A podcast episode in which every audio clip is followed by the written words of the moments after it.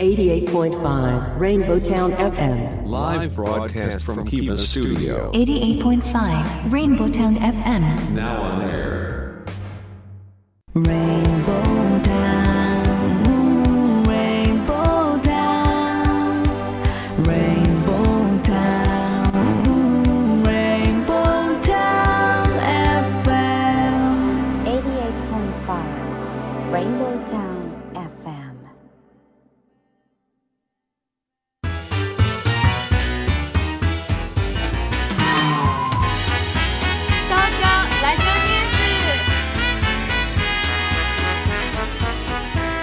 2021年2月9日時刻は14時を回りました FM88.5MHz レインボータウン FM をお聞きの皆さんこんにちは東京ラジオニュースメインキャスターの松ピーこと松本哲弘ですパソコン、スマートフォンを使ってサイマルラジオやリスンラジオでお聞きの皆さん、ポッドキャスト、 Spotify でお聞きの皆さん、こんにちは。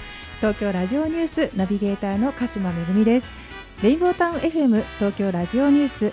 この番組は毎週火曜日に好奇心あふれるキャスター松ピーこと松本哲弘さんと個性あふれるコメンテーターでニューノーマル時代の気になる話題を独自の目線で語るニュース解説番組です。はい。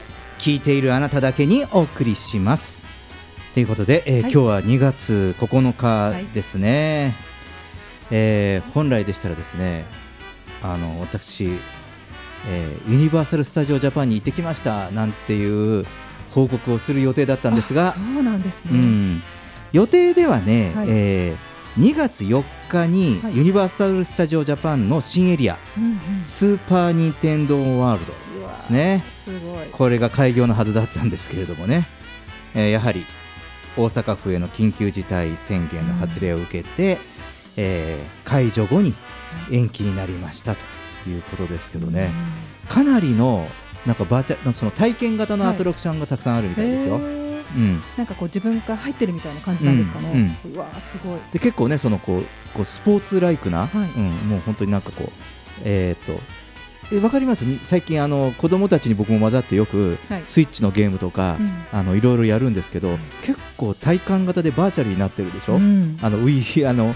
Wii の頃からそうですけどあのフィットネスもそうだけど、うん自分がやって一緒にゲームのそう中にそうそう体感型になってますよね、はい。うん、あれがねなんかそう壮大な空間の中で繰り広げられるということで、うん。で実はですね行く予定にしていて、えー大阪行きのもうだいぶ前からですね GoTo トラベルも組み合わせてやってたんですが、はい、延期ということで、はいね、ちょっと自粛。ね。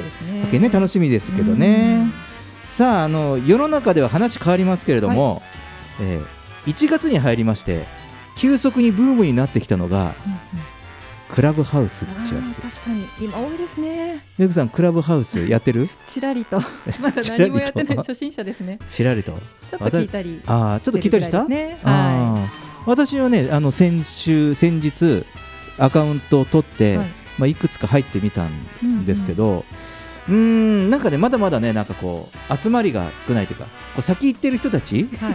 そうですね。有名な方はあのね。そうそうそう起業家の人とかさあと専門家の人とか、うん。なんかそういう人たちがまだこう参加してるから、うん。あの結構ちょっとおビジネスな感じの、あうんトークルームが多いのかなっていうこう気がしていて、であの海外のちょっとトークルームを覗いてみると、なんかこう入った瞬間にずっと音楽が流れてて。あ。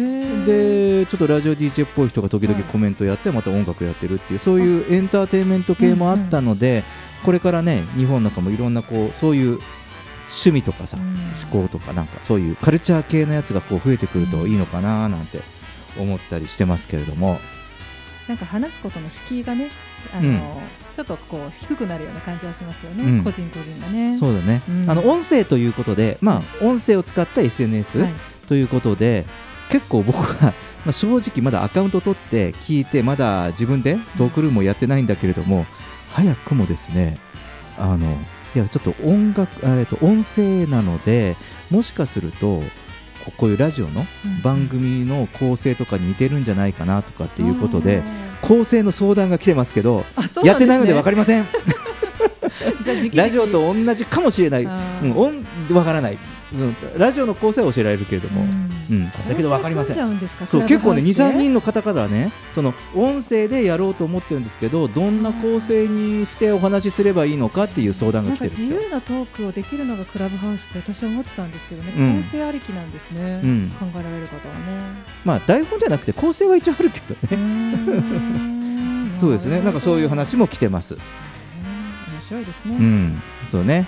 でまああのまあ東京ラジオニュース東京ラジオニュースってこうやって言ってますけど、えー最近検索しますと東京ラジオニュースで検索ですねあの某国営放送の次ぐらいに あの番組名とかニュースがこう出てきた時にね出てきまして、はい。嬉しいですね。うん。うん。まだ1ヶ月ちょっとですけどね。2ヶ月ちょっとですね、あのねいろいろあのジェットさんにも協力してもらって、はい。あのライブ配信ポッドキャスト、うんポッドキャストをねあれランキングが出るの知ってました？ああそうなんですか？そうそう。東京ラジオニュース、はい。あのえーっと最初ね190位とか200位ぐらいからね、始まってて。でその後に6位ぐらいまでお。急浮上しまして。で行ったり来たり行ったり来たりして昨日ぐらいに見たら、はい。えー、10何位とかかな。あありがとうございます。でここねこうこれ辺移動してます。はい。でこれよく見たらさ全世界のポッドキャストなのね。ニュース解説。いろんな国のニュース解説番組が あってその中でなんかこうランキング表を見たらさ、あないなないなとかって見たら18番目ぐらいとかにあってさ。じゃあ目指せ1位で いきますか。1位で一位のためなら何でもやります。やりましょう。はい、レインボータウン FM 東京ラジオニュース。この後は世の中のニューノーマルを追いかけて紹介するニュースピックアップそして14時20分頃にはメインコメンテーターにライブ配信サービスアミーダ代表アナン秀樹さんこと DJ ジェットさんをお迎えして今日の最初の話題について語ります。東京ラジオニュース。東京ラジオニュース。東京ラジオニュース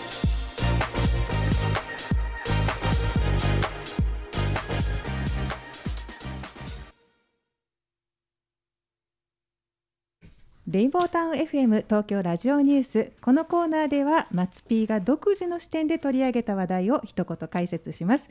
まずは世の中のニューノーマルを追いかけて紹介するニュースピックアップです。バレンタイン商戦にもニューノーマル時代の影響が出ています。例年バレンタイン商戦が百貨店などで展開されていますが仙台市のデパートでは今年の14日のバレンタインでは日曜日にあたり義理チョコ需要が減る一方新型コロナウイルス下での巣ごもり需要の高まりを見込み自分用のご褒美チョコに照準を当てた販売をしています。コロナ禍で注目札幌中島薬局のドライブスルー調剤。新型コロナウイルスの感染予防で接触機会が抑制を求められる中調剤薬局の中島薬局が北海道内の店舗で取り組むドライブスルー調剤に関心が高まっています。店舗横にドライブスルーレーンを確保し専用の窓口を設置。患者さんは乗車したまま処方箋を専用窓口へ渡したりスマートフォンのアプリを使って車から降りずに薬を受け取れることができます。東京都八王子市は市内の全小中学校で姉妹都市の北海道苫小牧市のブランド牛北雪牛を使った給食を提供しています。新型コロナウイルス感染拡大による緊急事態宣言で外食需要が落ち込む中苫小牧市の生産者も和牛の価格下落に苦しみほとんど利益が出ていないという状況の中東京からの支援に現地では感謝の声が上がっています。熊本市は飲食店の宅配サービスいわゆるデリバリーを利用する際の配送料を市が2月2日から全額負担する事業を始めました。新型コロナウイルス感染拡大に伴う県独自の緊急事態宣言を受け市民にステイホームを促すのが狙いです。はい。ね。えー今日は、えー9日ですから、バレンタインもうすぐと、うんそうですいうことでね。はい、さあ今日あの私たち本番前に、えーメグさんから、はい、えー大喜利チョコいただきましたけど。大喜利と大が多いな。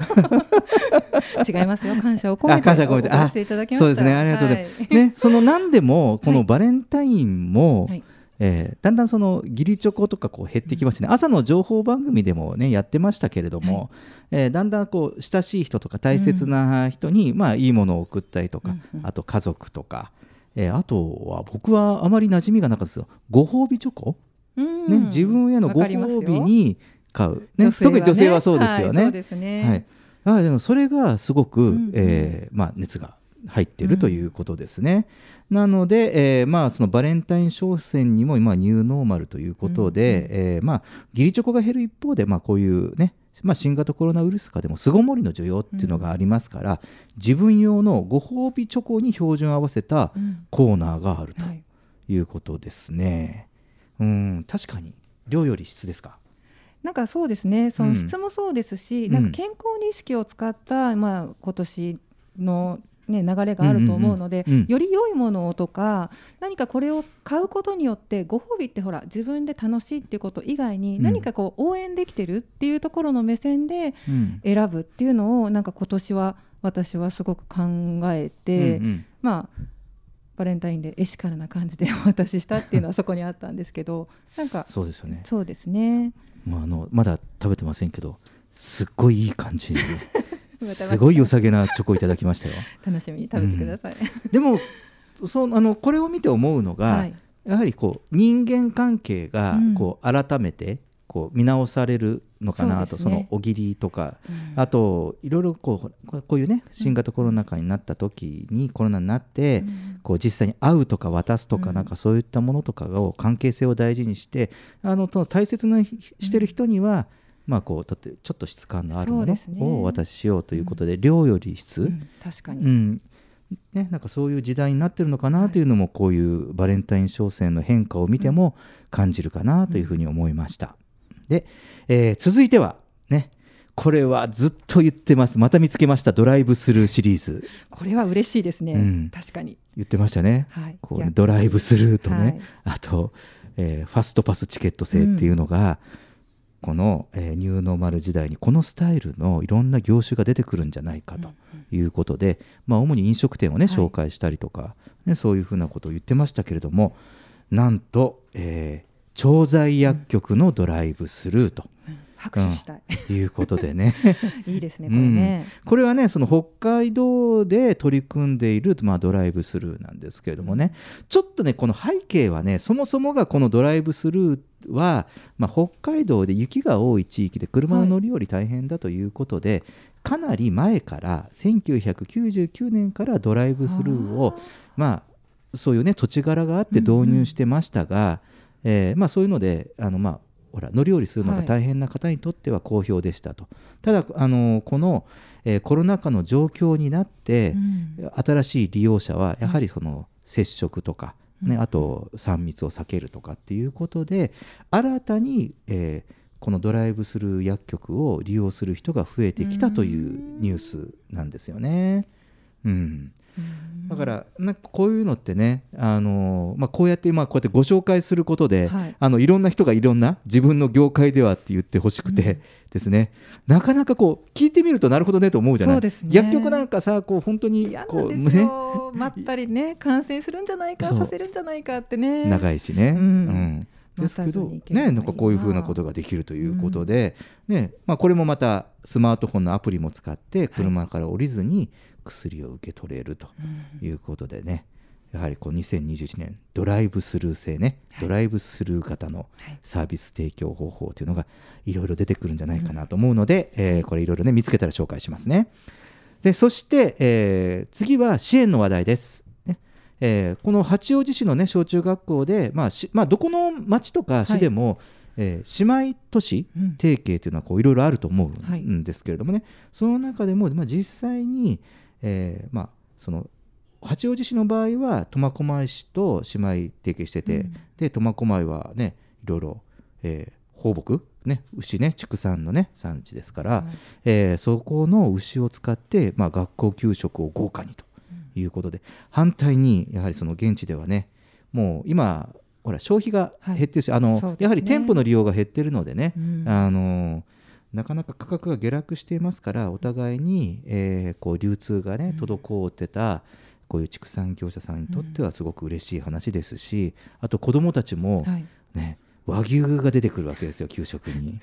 美味しくて嬉しいよね。美味ですよね。で美味しいものを食べたら感動するじゃない。はい。で感動するとねこれはどこなんだって言った時にやはりこういうストーリーがうん。あると、ね、北海道とね苫小牧と八王子市が姉妹都市関係であって、なんかそういうねお互いに助け合いの輪でこういう風になってますよということですごくいいんじゃないかなと思ってて、でそれこそあの、まあ、我々もこの番組立ち上げた時にほら地域とはい。東京首都圏っていうのがつながるっていうねやはりそういうのをコンセプトに番組をお送りしてますけど、うん。やはりこういう形でこの地域と東京が取り組みをやったり、うん。で今なかなか、えーこういう緊急事態宣言中でもありますから人の行き来ができない時でもあのなんだろういい意味で、えーっとその苫小牧の PR ができたり、食べてね美味しいもの食べたりとかなんかそういう体験型で PR ができてなので例えばそういう僕はあのこの給食の時間の時にあのいろんなその苫小牧の街についてとか なんかそういう話とかねそういうのがこうやられてあるとすごく今度は、えーまあ、普通にねうん。修学旅行とかそういう旅行とかあとまあ夏休みとはい。か冬休みの旅行になった時に一つ苫小牧に行ってみようかなっていう気持ちになったりとかするんじゃないかなと思って、まあ、これは一つ支援の輪ということで取り上げさせていただきました。これね意外にね他に他の町ではい。どんなことをや、他やってないかなと思ってちょっといろいろ探してみたんですけど、うんうん。意外になかった。ないんですね、うん。でも多分姉妹都市で探すと、はい。い、ろんな町は、まあ、外国だったり他の離れた都市だったりとかして姉妹都市提携しているので、なんかこういうねいろんなこうやろうと思えばまだまだいろんな企画があるんじゃないかなと思ってこれも横展開できる企画じゃないかなうんと、そうですね。うん思います。はい。はい、えーそして、え4つ目、えー熊本市の飲食店の宅配サービスを、えー熊本市が支援するという話ですね。はいこれはね、あのまあ、さらっとその、まあ、はい簡単に言うと、配送料を市が支援するんですが、なかなかこう今、ほら、飲食店さんもテイクアウトスタイルで、やはり売り上げを確保していかなきゃいけないってなったときに、こういうその行政がこういう支援をしてくれると、利用者促進にすごくつながるのかなとうん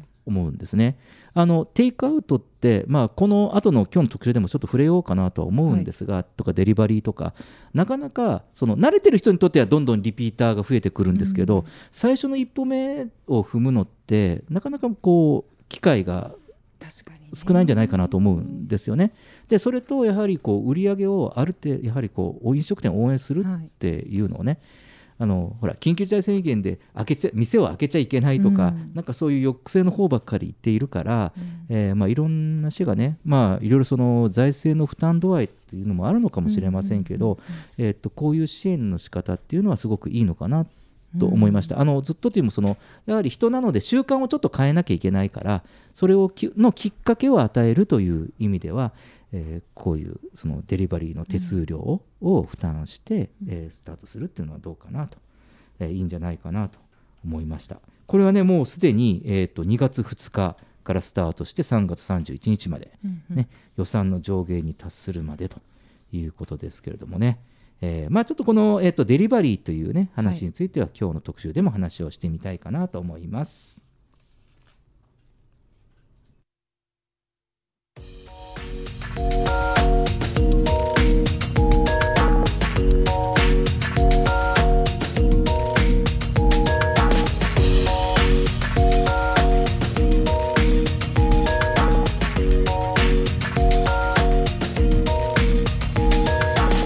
東京ラジオニュース。レインボータウン FM 東京ラジオニュース。今日最初の特集テーマは数字で見るフードデリバリー利用の実態です。はい。えーメインコメンテーターはライブ配信サービスアミーダ代表の阿南秀樹さんことジェットさん。ジェットさんよろしくお願いします。よろしくお願いします。さあジェットさんところで、はい。えーフードデリバリー出前利用しますか、めちゃめちゃ利用します。ヘビーユーザーですね。ヘビーユーザーですねこれは本当に。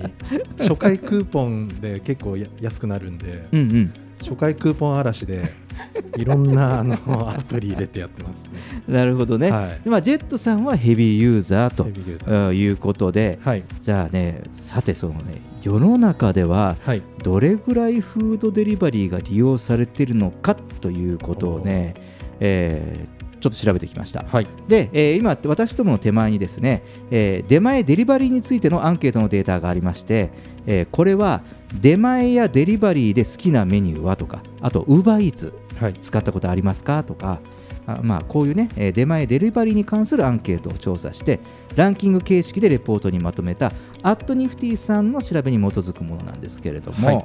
えーまずね、これ最初の問いなんですが、フードデリバリー、出前で使ったことがあるサービスはどれですかとうん。いうことで、えー第1位はですね、宅配ピザです。はい。うん、でその次が、えー近所の飲食店の出前とうんうんうん。いうことですね。まあ以前からあるものですね。以前からあるものですね。はい。でこれはね、えーまあ、それぞれ大体まあ半分以上50%を超える率で使ってるんですが、まあ、次仕出しケータリングっていう風になってくると、はい。えー1割前後うん。ぐらいにぐんと下がってしまうんですよね。う。ん、どう思います？これあのあとファミレスの宅配とかね、はい。うん、仕出しケータリングとかは、まあうん。会社とかなんかビジネスで使うイメージですよね。うんうん基本的にね、お家っていうよりは。うんうん。そうですよね。はい。であのちょっとす少し続いてあのご紹介しますと出前館とか、はい。あとまあいわゆる宅配サービスとかあの、うん。いろんな会社の楽天デリバリーとかウーバーイーツも含めてなんですけど、そこら辺になるとですねまだまだあのこれまあこう全国規模のアンケートなので、はい。えーすると割合は、えー、10%下回ります。うん。ん。えーもう数パーセントですね、うん多くても、うん、10%ぐらいかな、うんなんですね。なので、おそらくこれは全国的にこう、延べたにしてしまうと、まだまださほどいってないのかなそうですね。ということだったり、あと、どうなんでしょう、デジタルディバイド、うんうん、やはりその IT とかデジタル関係のその利用？はい。感度？うんの差が出てるのかなっていう気が。そうですね。なんかあの1都3県だけの、うんえっ、とアンケートだと、ウーバーイーツが宅配ピザを抜いてトップだったりしてたなるほどので、うんまあ地域差っていうのがかなり大きいのかなって感じですね。うん。で1都3県って言っても僕の実家のあの神奈川県の平塚のちょっと山奥なんですけど そっちの方だともう何にもデリバリーしてないんでウーバーイーツもう何にも来ないんで、いやでもね確かにねその東京都でも、はい。あの例えば立川市とか、はい。元昭島市とか、はい。あっちの方にそのちょっとこうん。の、えー東京都であってもそのねそのその周りの東、西東京とかそっち側行ったらうん。いや中そんなのないよって言ってましたよ。僕知り合いに聞いたら、ね。うん、ほとんど利用することはないね。まず走ってないしとかって、はいはい ね言ってました、ううんん。だからやはりこれぐらいちょっと格差がまだある中かなと。それともう一つはねあのジョスさん気になるのははい。男性と女性の比率なんですけれども、はいはい。えーこれ宅配ピザを例に見ますとね、はい。男性が48.8%に対し、うん。女性は62.7%と女性の比率の方が高いんですよ。うーんなるほど、うん、これあの近所の出前に見ても男性43.1%に対し女性は50%、うん。7ポイント高いんですね。僕あのずっとあの昔学生時代ピザ屋のあの宅配ピザ屋の店長やってて。あ知ってます。で配達もやってたんですけど確かに女性の方が多かった気がしますね受け取る人は。昔から。その頃からそうなんだ。はい。あー。まあ、あとはどうなんでしょうかね。あの、昔と違って今デリバリーでうんうん。配達の人と会わなくてよくなったじゃないですか。あの玄関前に置いてくれるサあービスとかが増えたんで、まあ、そういうのもあるのかなと。なんか化粧しなくてもいいとか、はい。そのいちいちこう着るものとか気にしなくていいとか、うんうんうん。そういうのもあるかもしれないですけどね。あーはい。なるほどね、そういう背景が。やはりこう人に知られずに、にた食べれる食べれるとか。あるのかもしれないですあよね。とは世の中そのおしゃれなカフェとか行くと女性が多いけど普通の食堂とか行くと大体サラリーマンのうん。おじさんたちとか、うん。まあ、男性の方が多いじゃないですか、うん。その間女性たち多分家にいらっしゃるのか、まあ、もっと高級なワインとか飲んでるのかもしれないですけど、まあ、その比率。す すみません。ちょっとここはねあの女性のメグさんに聞いてみましょうか、はい。この数字見てどう思います？あなんかあのーまあ思い立ったらすぐオーダーするっていうのは女性あるあるなのかなと思うのでうん。今日夕飯ダメだ。あ電話しようとかうん。例えば家族みんな揃ってもあもう今日ピザにしようよ動くねっていうのがなんか女性の方がこう早いのかなって気が私はしました家族だと決済権の問題もあるかもしれそうないですね。そうなんかこう、うんうんじゃあ頼むねあもしもしっていう一歩が、うん。なんかお母さんの方が我が家はねうん。うん。早いから女性的な感じなのかなって気はあしました。ー。なるほどね、うん。あー確かにね。あーやっぱこれはじゃあさん女性に聞いてみるもんですね。そうですね。はい。うん、さあじゃあそしてえじゃあ続いての問いに行きますね。続いての問いはフードデリバリー出前を頼む方法はどれですかということで、えーこれはですね電話が62.8%とダントツ1位です、続いてネットパソコンが26.9%、うん。で、えーそ次はネット引き続きスマホね。スマホが、えー、10%という結果になりました。これはまだスマホこんなに少ないのかと思いましたね、これ見たとき。うんそうね。私はね電話に気になりました。まだまだだ電話なんだなって。電話ですね。電話ですね。ううん。んまあ実家とか帰ると、うん。ね、お母さんは何でも電話で済ましてましたけどね。はい。そうですようね、んなので圧倒的にその電話で頼む人がまだまだ多いんだなと。62.8%ですからね。ねこれ都内だとうん。多分この数字じゃないんじゃないかなと思うんですけどね、うん。あの頼む側のデバイスもそうなんですけど、うんうんあの受ける側、うんうんあ受ける側っていうかお店側もその、ネットに対応してないっていうのが多分地方がまだまだうん。多いんだと思うんですけど、うんうん。そうですね。まあ今ちょうどそれがデジタルトランスフォーメーションでみんなこう変えてる最中っていうことなんで、まあ、ここからかなりうん。この数字は伸びてくるんじゃないかなスマホとかですね、うっんていう気がしますけど意外とパソコン多いんですね。意外とパソコンがね、パソコンで買い物なかななかなかね。う。ん、スマホと本かなと思ったんですけど、ね。意外にパソコン派が多い。3, 3割近くいるっていうのはちょっとね、うん。びっくりしましたけど、そうなんですよね、はいうん、これはねあのちょっと年代別に見ますと、はい。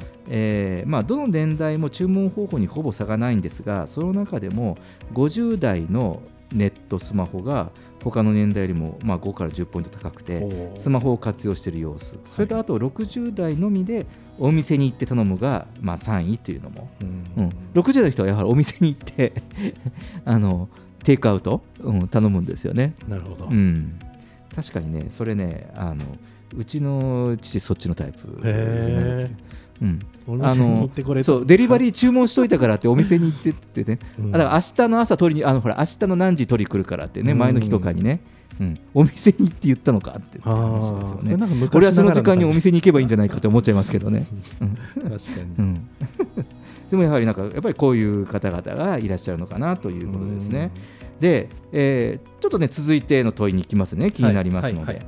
でその続いての問いなんですけどフードデリバリー出前を使うシーンはどんな時ですかということなんですが、はい。これはね、えー家族や友人が集まる時が、えー、34.5%とトップで、で続いて食事を作るのが面倒な時23.7%さっきメグさんがちらっと言ってたことですよね。はいはい。うん。ねそして忙しくて食事の準備ができない時が18.7%という順でしたとうん。いうことですよ。これはちょっと僕家族じゃないんであんまり もう必要に応じてほぼうん。フードデリバリーを使ってるので、うんうん。そうですね。逆に使わない理由が思い浮かばない。でもどうなんでしょうね、その例えば、い。その独身の方でも、はい。あの結構その今のフードデリバリーって先ほどのニューストピックスでも、はい。ピックアップでも紹介した通り手数料が取られますから、はいはいはい。やはり例えば学生さんの一人暮らしとか、うん。若い方の一人暮らしって、うん。なかなかフードデリバリー使う機会が少なかったりするんじゃないですか？あーそうね、結構たまあそうですね。普通に買いに行くのと比べるとうん。高いんで、うん。やっぱり最初躊躇してたんですけど、うん。だんだんこうなんていうんですかそういうクーポンとかであこれだったら安いなと思って頼むとその便利さになんかなんていうんですかね使っていく。使っていく、はい。あーね。うん。どんどん動かなくてね。そうそうそう。運動不足になりますよ。ですね、はい。でも確かにそうなんでしょうね。だからこれは生活習慣になってくるから、うん。だからまあこういうね、まあ、これからねあのこういうそのデリバリーを中心としたこう飲食業とか、まあ、こういったものって、はい。こうフード産業ってそのテイクアウトをどう考えるかっていうのが非常に命題になっているようなので課題でしょうね。はい。うん、でもう一つですねその特筆すべきことがありまして、はいはい。でこれが、えー、とその2020年11月の調査でその今年の3月以降いわゆるそのコロナとかいうふうにコロナ禍って言われるようになって利用頻度が増えた人は実はそのこうやってその何ですかデリバリーとかねコロナ禍による、えーこう非接触とかそういうふうに言われる前と比べてはまだ1割程度しか増えてないんです。へえ。うん、街にはあのウーバーイーツのねあのバイクとか自転車とかよく見かけるようになりましたけれども、うん。やっぱり全部都心だけの景色で判断しちゃうとそね記憶ないですね、う、うん、そうなんですね、うん中央だしああ結構集中してるのかもしれないですね、うん。まだまだね。そうですね。ん。そうです。でえこれもその増えてきたんですがやはり注文方法は店舗に電話うん店舗のウェブサイトとかアプリがサービスの利用者の約40%を占めるということなんですよね。でただですね、はい。まだ今あのこれ先ほどそのチラシとかもデジタルというふうにジェットさんおっしゃったんですが、まだまだですねそのこれはデリバリーを頼むお店を選ぶ時の、えーっと重視点ということで、はい。えーっとまあ、先ほどジェットさん言いましたよほらクーポンがあって価格が手頃になるとか、はい。っていうことともう一つはまだまだ手元にチラシがあるっていうのが、えーこのフードデリバリーを利用する時のトリガーになってるみたいです、うん。うん。だから実はまだそのアナログの、うん。折り込みね。折り込みとかチラシの投函とかが有効のようですよ、まだ。はい。そううん。うん。でその次にその味が好みとかメニューが豊富とかね、うんうん、そういうのが続いてくる感じです。うん、で、えー割引やクーポンなどお得なサービスの充実度がある方がそのよりそのうん。トリガーがかかるっていうのは女性、はいはいはい。で手元にチラシがあるのは、えー高年代層で比率が高くなっていると、まあ、うん。少し生活にゆとりがあってっていうその人たちもリーチしようと思えばまだまだそのチラシをきっかけにうん。チラシ見ながらスマホとかパソコンに向かうんでしょうね。そうですね、うん、もしくはまあまだまだ電話なのか、うん。うん。ということですね。うん、なので、まだまだね、なんかこう、ちょっとこれを見ると、そのこう今、飲食店がデリバリーとかテイクアウトとかこういう風になってくるし、そういうモデルを中心に、えー構えていくっていうスタイルがうん。どうも啓蒙されてきそうです。そうですね、うん、あの前回にも話しましたけどその店舗がその今までは店舗を広く取って一部テイクアウトだったんですけど、その一つはテイクアウトのステーションとなるようにリアルな店をこう構えてうん、とか、ね、あと窓口で受け取れるようなそういうそのね、うん。そのはい、そういう入りやすさ、はい。いあの中で食事をしやすさじゃなくて、うん。うん、そういったこともあの考慮するとやはりこのデリバリーのニーズっていうのが高くなりそうなので。これでもイートインよりの時よりはチャンスすごい広がってますよね、ありますよね。うん、そうなんですね。なので、まあ、ちょっとね、最後にね、こうやってあの、まあ、世の中の利用頻度って見ると、うん。まあまあ、こうやってこうラジオをお聞きの皆さんも、こういう飲食店とか、ね、フードサービスをやってらっしゃる方もお聞きかと思いますが、うん。まだまだこう機会とこうチャンス、あと、その世の中のうん。まだこの生活スタイルに浸透するっていうのは、まだまだ入り口ぐらいかなというところなので、いろいろこう考えてみる時なんでじゃないかなと思って今日は特集してみました。はい。はい、えージェットさんありがとうございました。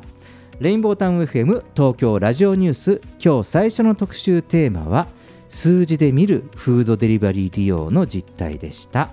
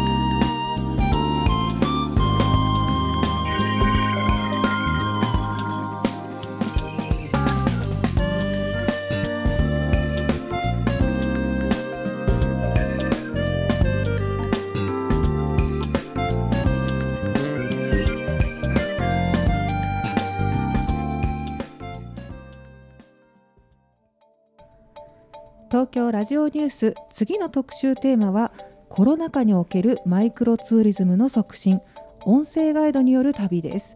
コメンテーターは引き続きライブ配信サービスアミーダ代表アナキアナン秀樹さんことジェットさんです。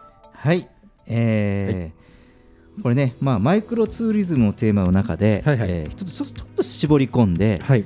えー音声ガイドによる旅ということで、うん。最近ねはい。あの音声メディアがね流行ってきてる感じがしてますが、はい。うん、ジェットさんちなみに最近流行りのクラブハウスってやってますか？やってますけど。やってますよね。ただ 僕ね基本的にやっぱ人見知りなんであのなんて言うんだろう。なんかすごいいろんな人のところにはまだ入っていけないですね。なんか賢い人たちがやってる中に、うん。自分の知識でここに飛び込んでいくのはみたいなうんうん。のとか、だからあのこの間やったのは、えー明治チョコベビーの,、うん。あの容器空き容器を再利用する、えーことについて考える会みたいな。したら結構入ってきましたねいろいろ。ああなるほどね、はい。そうですよね。くだらないそういうくだらない 企画でやったりおもうそういうくだらない方が好きなんですけどね、なんかこう結構なんかいろいろ日本語で書いてる方の、はいはい。えートークルーム見てみたら、いうん。やもうなんかすごいなんとかセミナーとかさ、はいはい。なんとか教えますとか、うん。なんかそういうのがすごい多くて、はい。ちょっとおののいてしまったんうん。ですけどね。はい。うん。あとはなんかよちょっと疎遠になってた酔っ払ってるおじさんが なんか始めてるとこに入ってとかですね。そうそうそう。あのね僕一個あの一つ入ったところがなんかそのアニメをずっと一人でうん。だらだらそれについて喋ってますっていうところにポンと入ったら誰も入ってなくて俺しか入ってなくて いらっしゃいって言われて超ビビって出たみたいな感じのところありましたけど。小料理屋みたいですね、なんかね。開けてみたら俺だけだっったみたいな感じのところですよね。はい、まあ、あのそうは言ってますけどね、まあ、こう広く言うと、まあ、ねその2021年は動画配信に加えて、うん。まあ、音声は来るよねうん。っていう話をしてたこれんですねけ、ど、松 P ずっと言ってましたよね。かなり昔から言ってましたよね。もう動画が出た時から言ってた。絶対音声は来るって、う。ん、僕、承認になりますよ。聞いてました、言ってましたもん、確かに。みんなが聞いてない頃から言ってた、うん、音声メディアね、来る、うん。もうね、このクラブハウスが来るのを予言、もう何年も前にしてましたよ。確かに。そうですよね、はいこう言ってたらこういうの来まして。ででその、まあ、音声ということで、まあ、ここにコロナ禍におけるマイクロツーリズムの促進の話題として、はい。まあ、音声メディアがありまして、はい。まあ、これはあの感染症対策として、まあ、非接触での音声ガイドですね。うん音声ガイドによるガイドツアーで、はいえー地域や施設の魅力を再発見できる仕組みを提供するということなんですね。なので、まあ、自宅にいながら地域旅行ができるということで、こちらは、えースマホアプリ、ポッケ、POKKE ですね。ポッケが、えー三重県の多気町と協業して、オンライン謎解き、えーそれと音声ガイドツアーを始めています。ね、このね、えーポッケってね、僕、このニュースをピックアップするまで知らなかったんですけど、うんえーこちらはね、えー株式会社メブク、えーこれはローマ字で、えーメブックと書くんですけど、メブックが提供する音声ガイドアプリポッケで、えーまだ始まったばかりです。うん。1月の25日から三重県の多気町を舞台としたオンライン謎解き音声ガイドツアー多気町謎解き街歩き、うん。それともう一つは続いて1月27日から多気町内を通るあそこら辺はねその熊野古道ですね、はい。えーメキ峠のウォーキングコースを歩く熊野古道をメキ峠祈りの旅。ね、こちらを配信開始しましたと、まあ、いずれも自宅にいながら地域旅行を楽しめるコンテンツになっているということで、まあ、ちょっと余談ですけどねガイドは、えーこれあの小野賢章さんってあの、うん。ハリー・ポッターの声優さんね。ね、超はい。この人がガイドしてくれてるらしいんですけどね、い、やーねこのね音声ガイドっていうと、うん。僕古っぽいイメージがあったんですよ。いろいろ観光地でいろいろね、あのありますね。音声ガイドによるねとかあとこう美術館とかでもあるけどさ。はいはいはいはい。なんかこう真面目っぽくってつまらなそうな印象うがん。あるんですけどね、はい。音声ガイドってこれまでイメージありますそうですね、うん。僕もなんか美術館とかうん。では使ってましたけど、うん。まあそれを聞いてもわか理解できないとかっていうのも結構あったかもしれないですね、うん。難しいみたいな、そうなんですよね、はなのでまあ一つねこうこうやってこうねクイズ形式にやったりとかい、うん。ね、あとその声優さんを使って、はい。えー少しなんていうんですかね、えーこうあのドラマチックうん。に、えー解説をすると、えーいうことで、はい。まあ、コンテンツを作っているんですけれども、さあねこれあのーまあ、実際に、えーこのまあ物語とかねこういう話にこう触れてみると、はい。まあ、いろんなこう患者が起こって、まあ、疑似的な観光体験をしようっていうのが狙いなんですね。はいはい。うん、狙いなんですがいやこれこうやって説明してもわからないでしょうと、うん。ね、聞いてる方もと いうことで、えー事前にですね、はい。えーこれあのジェットさんとはい。メグさんにもお願いして、はい。えーこの旅行を体験いただきました。はい。はい、実際うん。このポッケでどうですか？この滝町謎解き街歩きツアーかな、うん。はい、これ体験いただいたと思うんですが、はい、デスさんどうですか？僕はこれ本当にあのビジネス目線でうん。見ようと思ったんですけど、うんうん単純にユーザーとしていいなと思いました。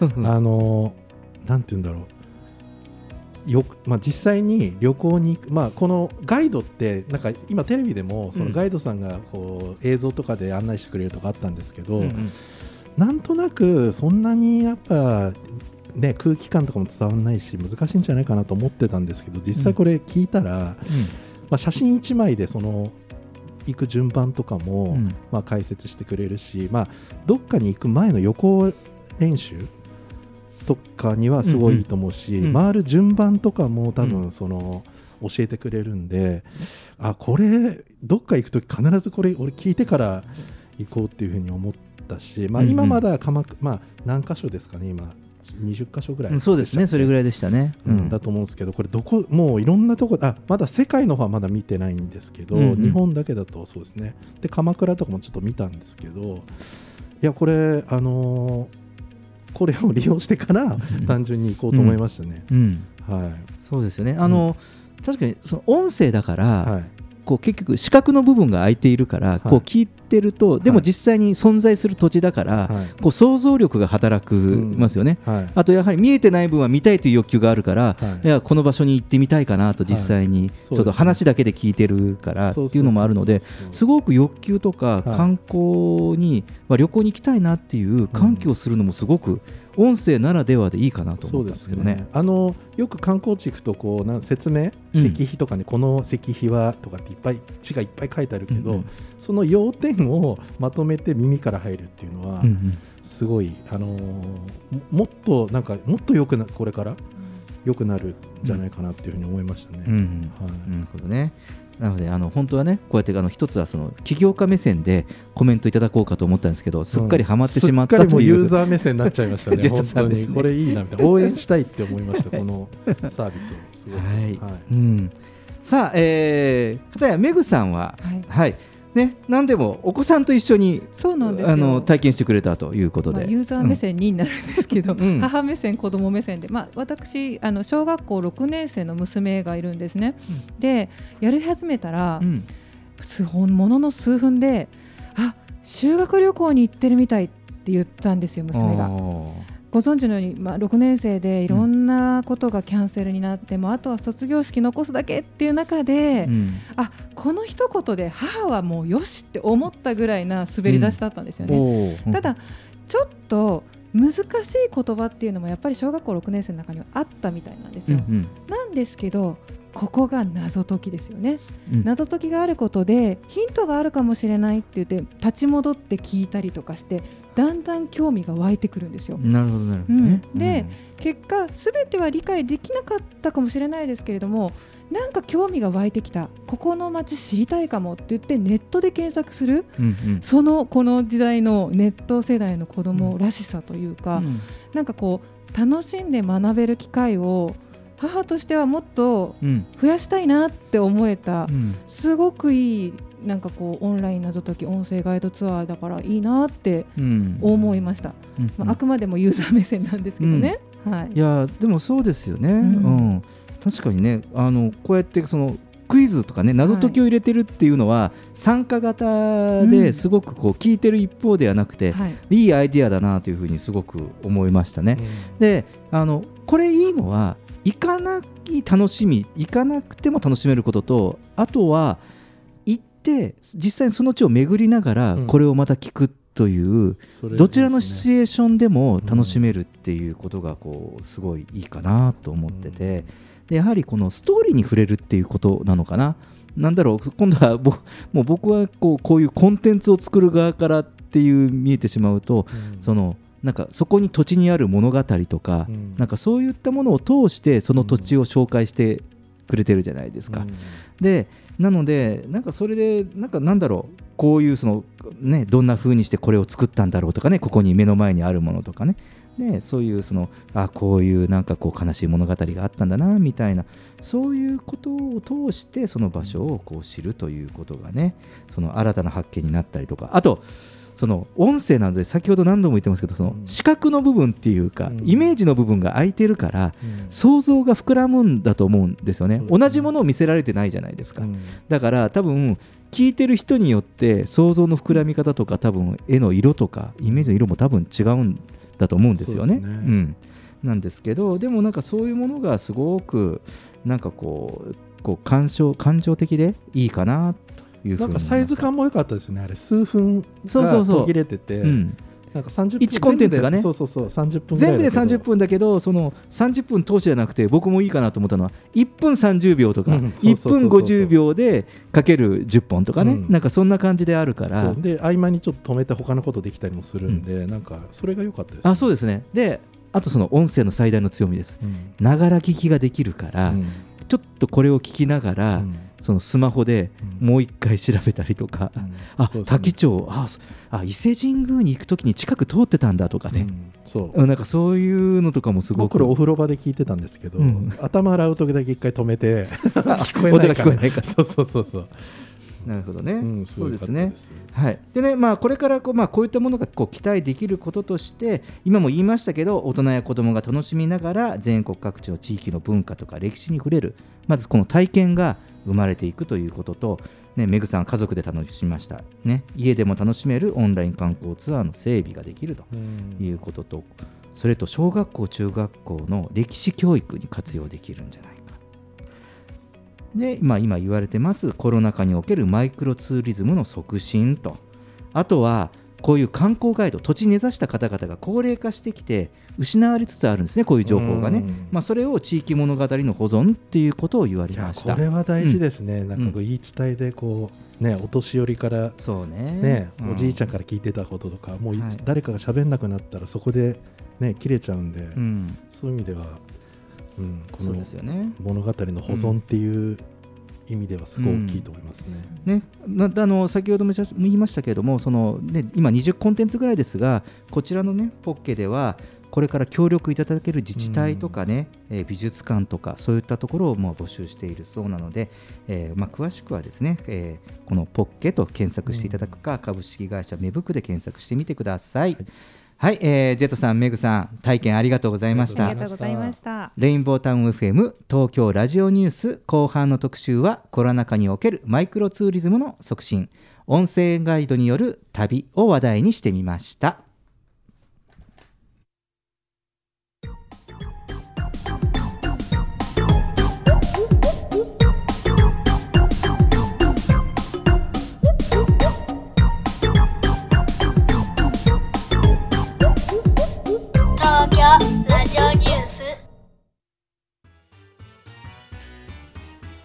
はいもうエンディングです。いっぱいいっぱい。あっという間ですね。ねまあこうやってね時代の変化を感じますよね。はい。東京ラジオニュースでは公式ツイッターと公式フェイスブックページを開設しています。皆様からのご意見ご感想全国からの情報はハッシュタグ東京ラジオニュースとつぶやいてみてください。それでは月替わりのエンディング曲でお別れしましょう。2月の曲は神戸を中心に活動するロックバンドオフラバー。ボーカルギターの中本達樹の力強く耳に残る歌声をお聴きください。オフラバーの最新シングル「恋の月」から「夜に月」です。東京ラジオニュースお付き合いいただきありがとうございました。また来週お会いしましょう。